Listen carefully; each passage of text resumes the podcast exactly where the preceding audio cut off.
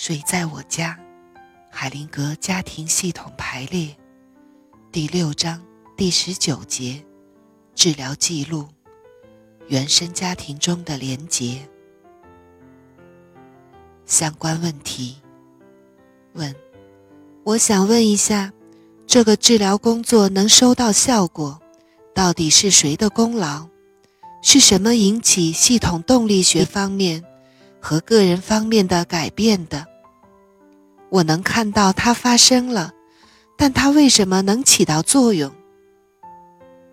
海灵格说：“用句更不可接受的话来说，当我们发现一个法则，发现一个正确的法则的时候，在系统中。”那个法则就会在治疗或解决方面带来一些作用。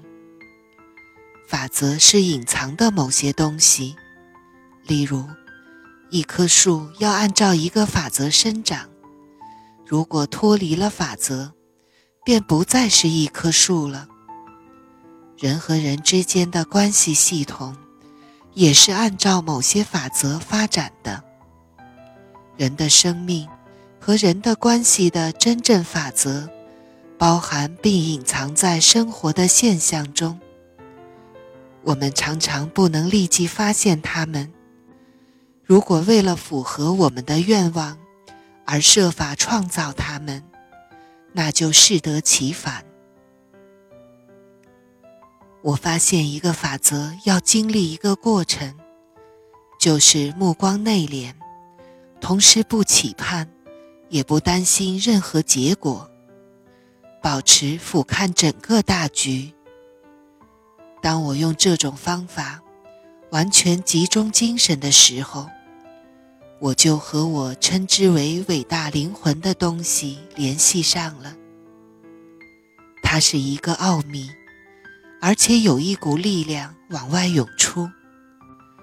当我和那力量接触的时候，我便能明白。那些架构是在帮助人们，还是在阻碍人们？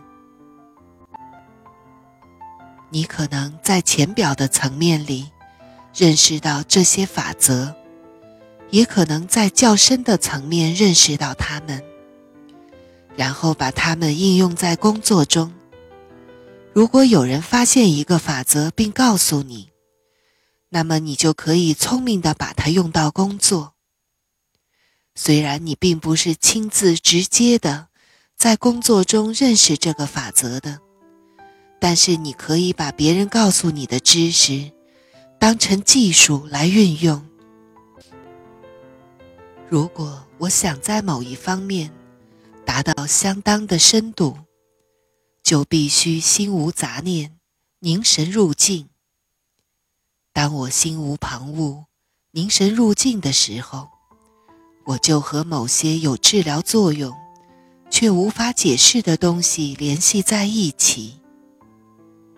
我可以从人们的身上看到他的影响，从其他人的反应里，我立即看得出来，是不是真正的和他联系在一起。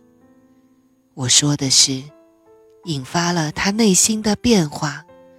还是仅仅引起了好奇、反对或疑问，你就会知道是否和那个法则联系在一起。问：您曾说，当我们失去爱时，我们的系统法则就会出现紊乱；一旦我们再次找到爱，系统便会回复自己的法则。我的理解正确吗？海灵格说：“我们拥有的有价值和有意义的一切，都是为了让我们所处的系统保持统一、稳定和持续成长。基于这个原因，法则和文化方面的价值观相比，总是处于领先地位，优先于后者。我不能根据私人的偏爱。”改变自然的法则，我不能叫嚣。我相信这是所有价值中至高无上的，因此现在必须改变世界的自然法则来适应它。不，这是旁门左道，我不能这样。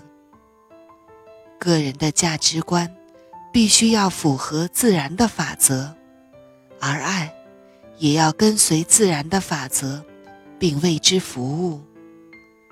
当我承认别的人和我同样有权利，属于伟大整体的时候，当我认识到我和其他人有同样的归属权的时候，就是爱表达的时候了。通过这互惠互利的肯定，深层感情得到沟通和发展，那就是和谐的爱。爱也有其他的形式，例如，有来自廉洁的爱，就像一个孩子还不明白怎样连接更大的世界，而无论如何都要依偎在父母亲身旁一样。甚至当父母死亡的时候也不例外。动力的源泉就是，我将跟随您死亡，或者我死都要和您在一起。无论如何，这一动力会给家庭系统造成伤害，让家庭的其他成员产生追随死去的某人的念头。而不是想和活着的人一起生活。但是，当一个孩子认识到，他想追随死去的那些亲人仍然活着，并在自己的心中占有一席之地，那么，即使这些亲人已经死去，他们的归属权仍会得到肯定，而孩子。也就能够既保全了爱，同时又拥有完整的成员资格和权利。孩子可以对他的父母说：“我还要再生活一段时间，请祝福我。”这就是小爱和大爱之间的区别。